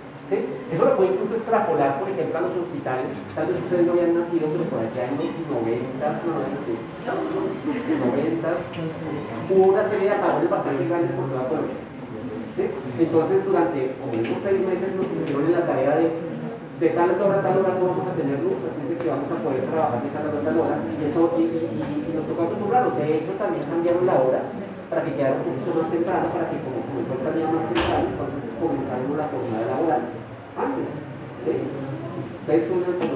Supera como algo que como 80 años. Pero sí, hace más o menos como unos 20 años tuvimos un razonamiento de energía bastante grande. ¿Listo? ¿Y qué tuvieron que hacer los hospitales? No podían quedarse sin electricidad. Así es de que a los hospitales les tocó empezar a comprar bombas de generación de energía, plantas de energía propias para poder mantener ese tiempo en el cual no tenían energía. ¿Sí? Ese es un sistema de apoyo físico y es entender que no puedes parar el proceso. Entonces, ciertamente todo esto siempre estará de- rodeándonos en el proceso productivo de cada uno de los diferentes sectores donde nos manifestemos. Validación. Validaciones. Validación, validación. ¿Cómo lo? La validación es una palabra muy bonita que me dice que cada vez que yo hago algo, siempre me dé exactamente. Ah, bueno, espera, un momento. Creo que, creo que, que Gandhi lo dijo de una manera bastante interesante. Y él decía: No puedo esperar obtener resultados diferentes si siempre hago las mismas cosas que hago. ¿Sí? Es un concepto muy interesante. ¿sí? Creo que Einstein lo decía de otra manera. Decía, uno no puede estar esperando obtener resultados diferentes cuando siempre hace exactamente lo mismo. ¿sí? La validación es. ¿Sí? O sea, en la validación yo siempre quiero siempre obtener lo mismo. O sea, escoger ese concepto y decir, oiga, yo sé que si siempre hago lo mismo, pues voy a obtener exactamente lo mismo. Si yo siempre me levanto tarde, pues siempre voy a llegar tarde. ¿Cierto? Señora? Está relacionado con la estandarización. Estandarización, exactamente. Ahora bien, eso significa que lo que yo quiero en un proceso farmacéutico siempre, siempre, es obtener los mismos resultados. Porque como estoy hablando de salud, significa que por esa razón cuando uno va a la droguería y compra una tableta de acetaminofén, uno generalmente no mira el lote. ¿Ustedes miran el lote del producto que compras? No, No. No. ¿Por qué?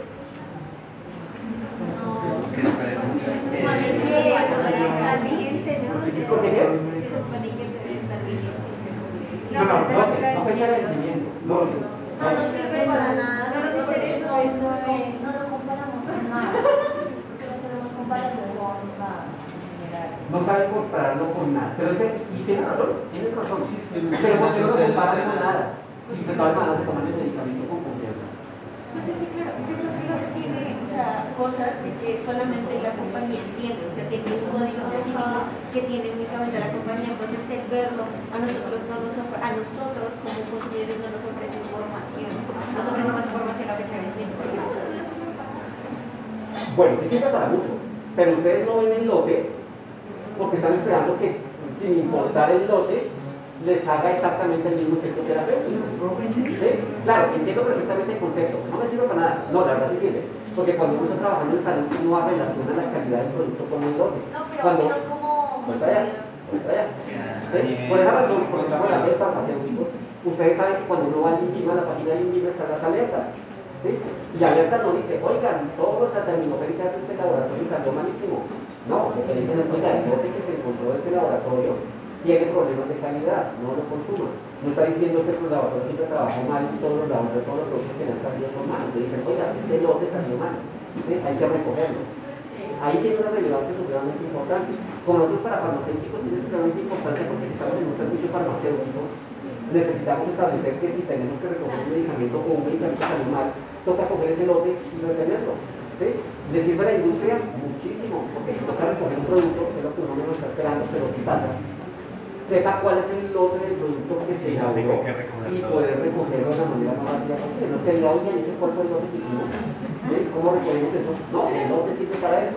Claro, la persona común no lo necesita, ¿sí? No lo necesita porque no le hace daño, pero si le hiciera daño, ¿qué es lo primero que uno mira? El lote. El lote. El lote es supremamente importante, ¿sí? Pero eso me relaciona al tema que estamos hablando. Cada lote debe salir exactamente igual. Por eso es que nosotros nunca miramos el lote, porque yo sé que me lo tomo y que me va a hacer quitar el dolor de cabeza, por ejemplo. ¿Sí? Me tomo un antibiótico, me disminuye la carga microbiana. ¿sí? Así de que eso es lo que ocurre en la industria farmacéutica. Yo siempre quiero hacer exactamente lo mismo porque quiero tener exactamente el mismo resultado. ¿sí? Y por eso hablamos en ese caso de validaciones y de estandarizaciones que son por así decirlo. De hecho, la estandarización es menos laxa, es más laxa que la validación. La validación es un proceso estadístico que a través de un manejo matemático yo voy a poder entender que el lote tras lote, cada producto se va a comportar exactamente igual. ¿sí? Así es que la validación está apoyada por estadística. ¿Listo? No es que yo le diga al, al, al autor del INVIMA, siempre hacemos lo mismo, ¿no? Porque nosotros siempre hacemos lo mismo y Pepito Pérez siempre se levanta a esta hora y llega a esta hora y hace exactamente las cosas iguales. No. Matemáticamente uno tiene que garantizar que eso es así. ¿Listo? Eso no solamente es para el proceso productivo, sino también, por ejemplo, para las técnicas analíticas. Ustedes han estado en laboratorios ya, ¿cierto? Sí. ¿Y han hecho, por ejemplo, titulaciones? No, claro. Bueno. ¿Han hecho alguna metodología así como para verificar o hacer una valoración de algo? Pues filtrado, Estamos llevamos pocas semanas en la universidad. he filtrado, podría ser. Filtrado. Bueno, hablemos un poco de filtrado. ¿A todo el mundo le dio exactamente igual el proceso de filtrado? No. Cuando separamos sal, arena y agua, pues ahí tuvimos que verificar si tuvimos el mismo porcentaje de sal que al final cuando lo separamos. Qué interesante, ¿y cómo les fue? Pudieron comparar los demás 3%, 3% perdido, profe. Señor, 3% perdido de sal. Así nos lo En esta se cambió. Si se dan cuenta, si se dan cuenta, todos hicieron el mismo procedimiento y a todos les dio diferente. No está validado. ¿Sí? Ese es el proceso de validación. Usted no puede llegar al laboratorio y decirle al, al auditor, no, es que dejamos calentando y se nos evaporó la mitad. Entonces, pues tocó hacerlo más concentradito, por ejemplo, No, el objetivo es que todo sea exactamente igual. O sea, ustedes hicieron una técnica que seguro la guía les decía, haga esto, haga esto y haga esto, y a todo el mundo le dio diferencia. Falta validación. ¿sí? Ese es el concepto. Y si eso pasa en su, en su laboratorio, de, por ejemplo, ese es de que de básica, Sí, general. si eso pasa en general, pues esto puede pasar perfectamente en una planta porque es una planta en la cual las personas no viven toda la vida. ¿sí? Puede que la persona haya estado dos años en el puesto y después se encontró con la falta de trabajo se fue. O puede que cambiaron de equipo y entonces cambió la tecnología en la cual se hace el proceso. Y eso hace que cambie radicalmente el proceso. Así que cuando hablamos de farmacia, siempre vamos a hablar de que todo tiene que dar exactamente igual. Por eso a veces uno dice que el farmacéutico es psicorrígido. Y no se, no se equivocan, somos psicorrígidos, porque tenemos que garantizar que es exactamente lo mismo, eso es la vida de las personas. ¿Sí? Claro, porque el individuo en cualquier momento puede decir, oiga, venga, lo que porque salió mal, muéstrame toda la documentación de cómo lo. Y uno no puede decir, ah, no, es que se nos olvidó registrar el es que no miramos la se nos pasó pues, hacer el peso. O la persona que hizo la medida del principio activo que hace fue de la compañía y pues no sabemos qué fue lo que hizo. No, no por eso. Es lo que le van a decir, ¿dónde están sus buenas prácticas de manufactura? Cerrado. ¿Sí? Y después a quién llaman al farmacéutico, que se suponía que debía saberse buenas prácticas de manufactura y dejó pasar todo eso por alto. Así es que por esa razón es importante entender. Y todo eso está directamente relacionado con la calidad, porque la calidad al día de hoy no solamente es mirar el producto final y decir, oiga, eh, hicimos todo el proceso y finalmente nos dio este producto. ¿Sí? O decir, llegamos a ese, al producto final y pues no nos dimos cuenta que estaba todo mal, que cómo está todo el lote.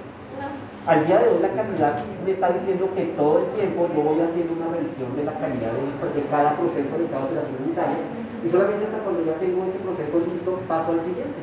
¿sí? Por ejemplo, yo suelo colocarle, hay gente que cocina sin sal, o sea, no, pues cocina con sal, pero sin, sin mirar cuánto le coloca. O sea, es lo que no hago. La pizza, pero hay gente que llega y dice, y no prueba el alimento hasta el final, ¿sí? A algunos les queda bien, pero a veces suele ser un error porque le quedó muy salado, le quedó sin sal. Y entonces, ¿qué hace uno? Pues, pues yo voy probando, ¿no? Porque yo lo que hago es coloco un poquito de sal, y voy mirando qué tanta sal le coloqué, y ya sé en ese punto si quedó bien de salud o no antes de pasar al siguiente proceso. No esperar hasta el final que le dijeran estaba contento porque echó toda la sangre del mundo y nadie se come eso. Así de que la calidad se hace desde el comienzo y se va haciendo en cada uno de los diferentes pasos. ¿sí? ¿Estamos de acuerdo con eso? Y por supuesto la legislación farmacéutica, que es bastante extensa. La legislación me va a decir a mí cómo, se debe, cómo debe ser el campo de trabajo en el sector farmacéutico. Así de que por esa razón, si se dan cuenta, para todo esto hay una asignatura en su carrera. ¿Sí? Legislación la ven al final. Pero la verdad que ahorita no lo largo del proceso, ya vimos que es un par de que espero ya hayan leído y que lo tengan mucho más apropiado. Pero la legislación será supremamente importante. Y es la razón fundamental por la cual cuando uno llega a otro país, pues necesita acostumbrarse a esa legislación para poder ejercer de una manera adecuada. Y la verdad es que en que no. Cuando uno se enfoca en legislación, puede trabajar en cualquier laboratorio. Porque cada laboratorio, eh, y no solamente en laboratorios, también por ejemplo en firmas de abogados, también por ejemplo en el INVIMA, por supuesto, de tal manera que entendemos que la legislación es transversal a todo nuestro proceso. ¿sí? Dentro de cada organización, cada organización está dada por procesos. Hay un proceso de producción, un proceso de control de calidad, un proceso de aseguramiento de calidad, un proceso de personal. ¿Estamos de acuerdo con eso? Hay un proceso que se llama asuntos regulatorios. Así de que la persona que trabaja en asuntos regulatorios no está metido en la planta, no está haciendo análisis físico-químico de control de calidad, está directamente en contacto con el INVIMA. Es muy administrativo, de tal manera que la persona está en contacto directo con el INVIMA porque es la, el, puente entre el laboratorio y el INVIMA. ¿sí? Por ejemplo, el profesor que tenemos actualmente, el profesor Ricardo de Educación, él trabaja en una firma de abogados. ¿sí? Él es farmacéutico y abogado. Así de que ciertamente, ciertamente tiene, tiene ese doble componente. ¿sí? No significa que para trabajar en asuntos regulatorios uno tenga que ser abogado, no es cierto. ¿sí? Necesita saber la parte farmacéutica, no necesita saber derecho constitucional, ni derecho internacional, ni derecho familiar, no, lo que necesita saber es la- la- las leyes aplicadas a la industria farmacéutica. Así de que la legislación es transversal a todos los procesos. Yo respondo la pregunta. Y al día de hoy creo que son de los mejores trabajos remunerados económicamente. Entonces, pues tengan en cuenta. Sí. Ahora, ¿qué conocimientos necesitamos? Habilidades blandas, comunicación para hablar, comunicarnos y escribir de una manera adecuada. ¿sí? A veces mandan unos correos y uno queda diciendo de Dios. Mío. ¿sí? Los simpáticos que escriben, profe, eh, es que tengo venir no sé qué, y uno queda como perdido porque yo estoy trabajando con 120 estudiantes, tres grupos, cinco grupos diferentes, yo quién voy a saber quién es esa persona que me escribe. ¿Sí?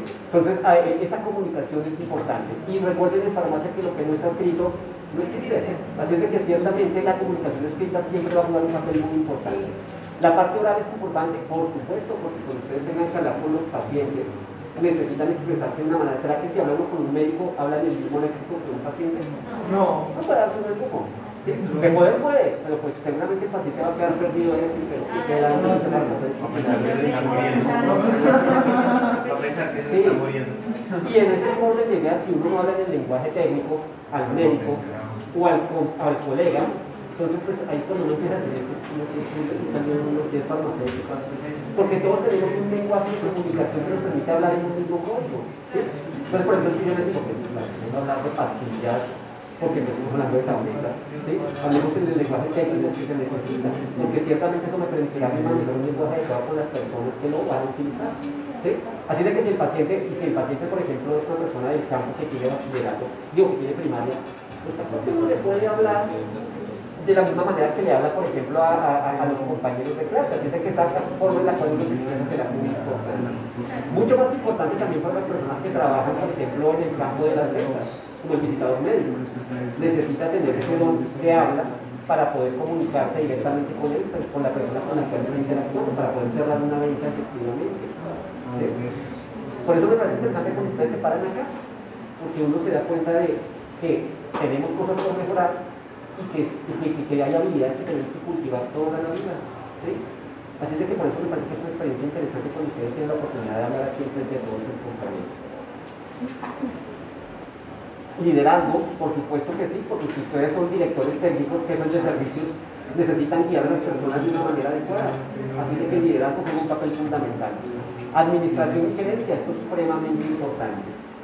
Los cargos más altos del organigrama de una compañía están para las personas que son más administrativas. Uno puede ser un excelente técnico, puede ser un excelente analista de control de calidad, pero seguramente de ahí no sale. ¿Por qué? Porque cuando uno quiere ascender por el organigrama necesita otras habilidades que le vayan sumando. Por esa razón, cuando ustedes sean más grandecitos, dirán, ah, sí, necesito como impresionar más lo que es administración, lo que es gerencia, porque las personas que llegan a la dirección técnica no necesitan estar paradas frente a la tableta para ver si están trabajando. No, necesitan estar dirigiendo la organización y tomando las decisiones que van a hacer que toda la persona funcione de una manera adecuada. Y para eso se necesitan unas altas características de administración. En la parte hospitalaria juega también un papel muy importante, porque nosotros ya hablamos de los procesos de selección y de adquisición y de también inventario. Lo cual significa que como jefes del servicio farmacéutico debemos estar pendientes siempre de los niveles de stock que tenemos en el almacén. No podemos decirle simplemente al doctor, no se acabaron las cánulas, pero que deja el paciente abierto en un momento y el doctor necesita ya al lado para estar en una, una, una, una. Así es que nosotros debemos manejar este nivel de inventario y entender cuándo nos falta que nos lleguen los servicios. Es supremamente importante. Porque varios problemas ha dado cuando el médico pide un documento y uno dice no hay.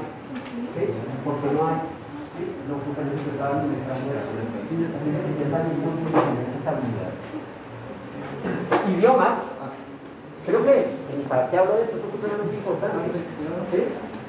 Los mejores puestos están para las personas que manejan dos idiomas, tres idiomas. ¿sí? Las personas que, que, quieren trabajar en una multinacional se darán cuenta de que la entrevista es muy chévere, muy simpática, pero a la mitad de la, de la charla le empiezan a hablar en inglés. Y entonces la persona si se queda bloqueada, pues ya dicen, pues no me sirve. ¿sí? Puede que sepa mucho, pero no me sirve porque yo necesito que usted se comunique con la casa matriz y yo no puedo estar a su lado cada vez que usted necesita hablar con ellos para la. ¿sí? El francés también es importante. Tengo colegas que trabajan, por ejemplo, con temas de cosméticos. Y ellos tienen casas matrices, por ejemplo, en Francia. Así de que el tener otro idioma, créanme que es una herramienta supremamente importante. Y ustedes se darán cuenta en el camino. Muchos colegas que tengo que son muy buenos, nunca pueden subir mucho porque les cuesta aprender otro idioma. ¿sí? Así de que ustedes están en el momento ideal para poder empezar, si no lo han empezado a hacer, y que puedan tener un conocimiento aceptable del mismo. ¿Cuál idioma? Pues cada quien hace su modelo de vida. Yo les podría decir chino. ¿Chino? Chino. Después de dentro de 10 años, 20 años, el chino va a ser bastante importante. Uy, sí, este paso. Así es que hay gente al día de está aprendiendo mandarín, porque ciertamente es un lenguaje que se va a utilizar. Señora. Ese idioma lo veo muy difícil de aprender. Sí, pero piensa que por ejemplo es una pequeña. Usted sabe mandarín, puede trabajar en laboratorios y que trabajar directamente con laboratorios. Ya saben que Sí, es que eso ayuda mucho. Si es que fuera fácil, puede trabajar.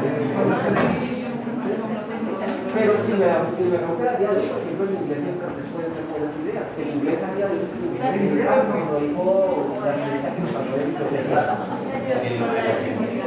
Es el idioma en el cual se encuentra la mayor cantidad de documentación científica. Así que el inglés, muy, muy bien.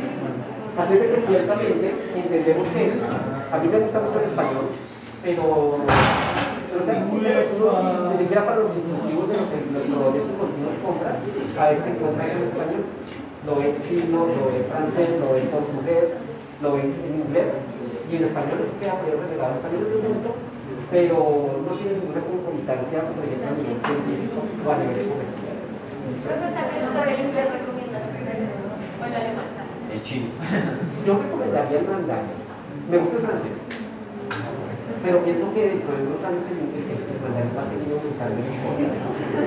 Si me preguntan el día de hoy, diría sí, el francés es bueno. El alemán es interesante, pero no es un lenguaje tan comercial realmente. Creo que más lo a las personas que quieren ir a estudiar. Es que el alemán Sin es que más sea obligatorio la pero no es tan extendido como otros idiomas como el español o como por ejemplo No, la, eh, la razón por la que el español, a pesar de hablarse en los países, no es, eh, digamos, ampliamente extendido es porque hay. Eso es cierto, estoy de acuerdo con eso. No puedo decirle que sea una verdad cierta, pero cuando yo conozco al respecto, pienso que tiene toda la razón. los países que generan o que, están, que, que son países eh, industrializados, generalmente son los que manejan o dominan el idioma. ¿sí? Y el inglés, pues al día de hoy, pues, es indudable que es lo más importante con paciencia con el pero pues creo que deberían apuntar, porque es que somos mayoría, digamos. Entonces yo siento que deberían apuntar un poco más también a este lado, yo siento que es más gente la que habla español. Pero No parece que lo tengan muy No, no, porque es que aquí no está el mercado. O sea, digamos, si ustedes hablan de está patentes, si habla uno de patentes, cuando uno va a patentar lo primero que uno dice es Estados Unidos, Europa y Asia. ¿Sí? De resto para de contar. Con lo demás se entiendan los. ¿Sí? Pero realmente nosotros no tenemos ninguna, tristemente, ninguna ya es un mercado en el cual vale la pena llegar allá y invertir. Tristemente no. Por todas las condiciones tanto socioeconómicas que hemos tenido a lo largo de todas las décadas pasadas. ¿sí? Es muy diferente a lo- a- al desarrollo de otros países. Yo, por ejemplo, a veces pienso y digo que interesante ver un caso como Alemania o Japón, que después de dos guerras mundiales, uno va allá a ver niños camina por esos calles y uno ve todo tan que uno dice, y esto lo bombardearon, mataron a toda esta cantidad de gente acá. Después de 40 años, eh, tal vez hay, hay, cosas que uno no conoce, pero Alemania, después de la Primera Guerra Mundial, colocaron el Tratado de Versalles. Y le dijeron tiene que pagarla, indemnizarnos por la guerra que usted no inició, porque ya no inició la guerra, pero nos paga. ¿sí? Porque ya en ese momento Austria ya no podía dar con nada, entonces el que pagó fue Alemania. Y en el 2000 Alemania terminó de pagar. ¿sí? Eso hicieron una fiesta nacional, porque, o sea, después de, en ese lapso de 80 años, cogieron toda esa deuda, se la pagaron, porque pues, no, Alemania tuvo que pagar solo los países el daño de Inglaterra, Francia, todos los países por los cuales pasó la guerra, se le impuso esa, esa, esa, esa, esa racha alemana. Pero lo que parece interesante es que después de 40 años, 50 años, para los 80 ya vamos a tener una, una potencia mundial. Japón después de dos bombas mundiales, después de 40, 50 años, se convirtió en una potencia mundial que sigue siendo la día de hoy. Y nosotros llevamos 450 años en guerras y guerrillas y no vemos una, una, una alternativa. No digo que no tengamos la solución, pero tenemos que trabajar en conjunto. Pero duele cuando uno es. ¿sí? Una reflexión. Manejo de programas ofimáticos, por supuesto, porque pues, si uno no sabe utilizar un Word, un Excel, seguramente queda relegado. Eso optimiza mucho el trabajo de las personas. Ofimáticos. ¿Listo? Capacidad de trabajo interdisciplinario, supremamente importante porque ustedes cuando trabajen se encontrarán que van a interactuar con ingenieros, van a trabajar con médicos, con enfermeras, con colegas, por supuesto, y uno necesita interactuar con todos ellos para poder sacar adelante los proyectos que se tienen en cada uno de los lugares donde trabajamos. Es decir, que tener la capacidad de comunicarnos con personas de otra profesión será también fundamental. La ética, bueno, creo que eso tampoco, ¿para qué lo hablo tanto? ¿Sí? O sea, esto me está hablando de, estamos hablando de salud. ¿sí?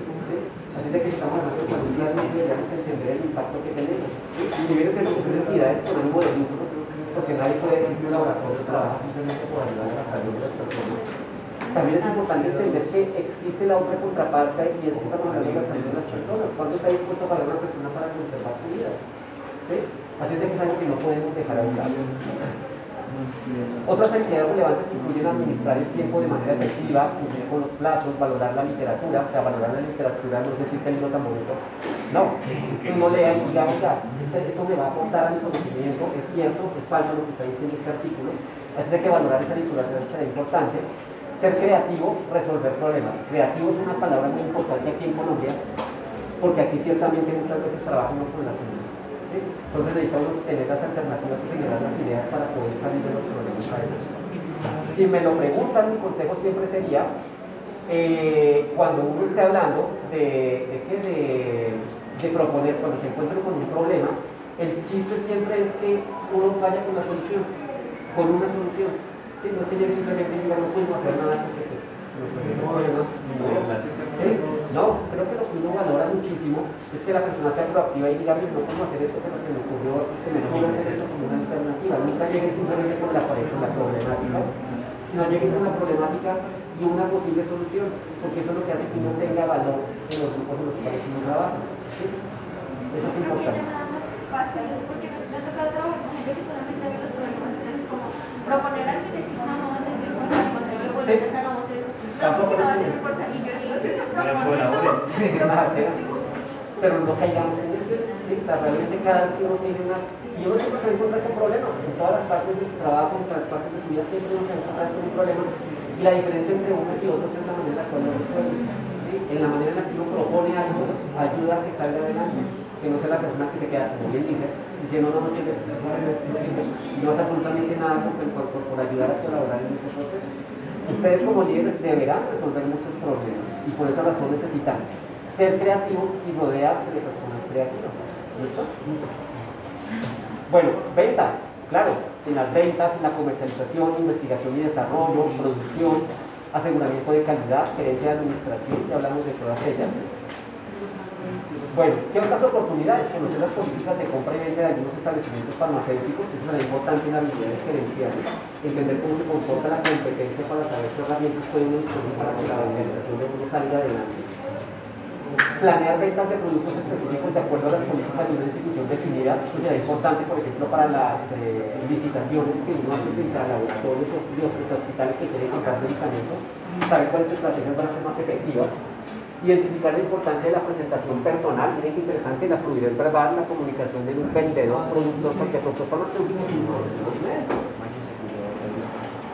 Si ustedes llegan así con bermudas y camisetas en una venta, no va a ser tan efectiva que si la persona viene vestida de una manera mucho más adecuada. Bueno, ta, ta, ta, ta, ta. Y por supuesto, identificar la importancia del conocimiento técnico-científico de los medicamentos. Claro, uno como farmacéutico tiene todas las habilidades para poder hablar con propiedad acerca de los productos farmacéuticos. Debe tenerla, debemos tenerla. ¿Listo? De tal manera que por esa razón es importante tenerlo en cuenta. Definir acciones que demuestran responsabilidad frente al bienestar social y una postura crítica sobre dilemas éticos de la comercialización de medicamentos y dispositivos médicos, ya hablamos de la ética. Ejercicio de atención al cliente le brinda asesoría pertinente y muestra el conocimiento o dominio técnico del producto requerido por el cliente y se expresa de, técnica, técnicamente, de manera técnica y asertiva. Y aquí uno interactúa muy chévere con los pacientes, decirles cómo debe ser ese sistema, o sea, hacer el proceso de la dispensación de la manera adecuada. Eso ayuda muchísimo a la población, especialmente con las personas de mayor edad. Las personas de mayor edad suelen tener problemas para poder entender cómo se hace la toma de medicamentos y la tarea de uno es ayudarlo a que, la, a que haga su proceso de la mejor manera posible. Eso es muy bonito, realmente es muy bonito. Bueno, bueno, listo. Las empresas que se dedican a la fabricación de fármacos o medicamentos, el gasto en marketing farmacéutico supera con creces la inversión en investigación. En el 2017, por ejemplo, se gastaron 4,5 mil millones de dólares en marketing directo al consumidor y un 18% más que en el 2016 muchas veces las personas dicen, a mí no me gustan, no me gustan las ventas, ¿sí? yo no soy bueno para vender. Pero la verdad de todas las cosas es que se invierte una cantidad de recursos inmensa en promoción de los productos farmacéuticos y también en, la, producción, de los productos cosméticos. Es importante, sí, porque es que todo eso nos atañe a nosotros. Todos los días nosotros estamos bombardeando con diferentes publicidades para entenderlo, para, para comercializar un producto. De hecho, por ejemplo, si yo les dijera, a ver, hay un juego, los filines.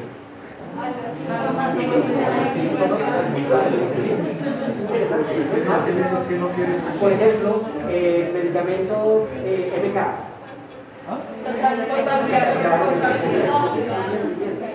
Si es Beringer, si es Beringer, es bueno.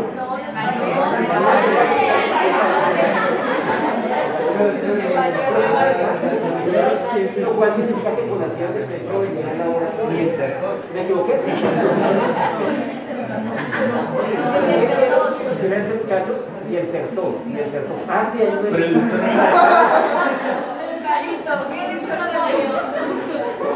Esto es supremamente importante porque nótese que la publicidad, el objetivo de la publicidad es entrar de manera muy, pero muy eh, escondida, de manera muy discreta, pero que hay en el la persona.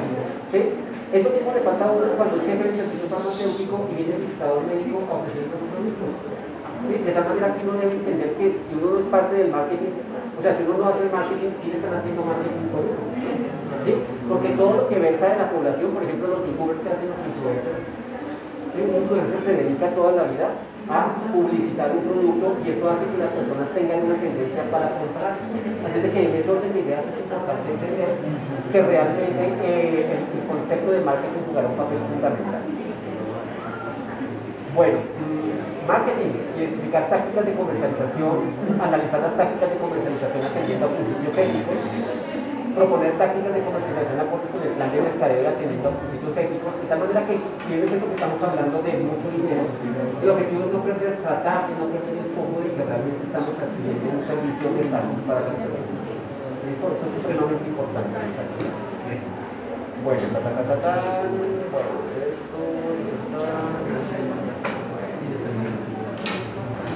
Bueno, listo. ¿Tienen preguntas o dudas hasta el momento? ¿Queda claro todo lo que hemos dicho? Listo, ya son las 11 de la mañana. Sí, profe, mío? Bueno, entonces vamos a dejar hasta aquí. Mañana vamos a, terminar este tema. Mañana no, el jueves. Ah, el miércoles tenemos esto. Ah, sí.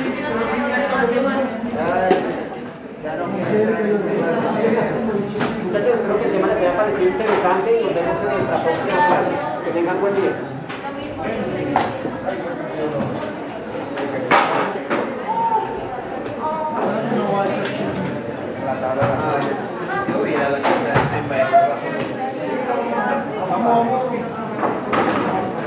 Que la vida es corta. El juego es largo.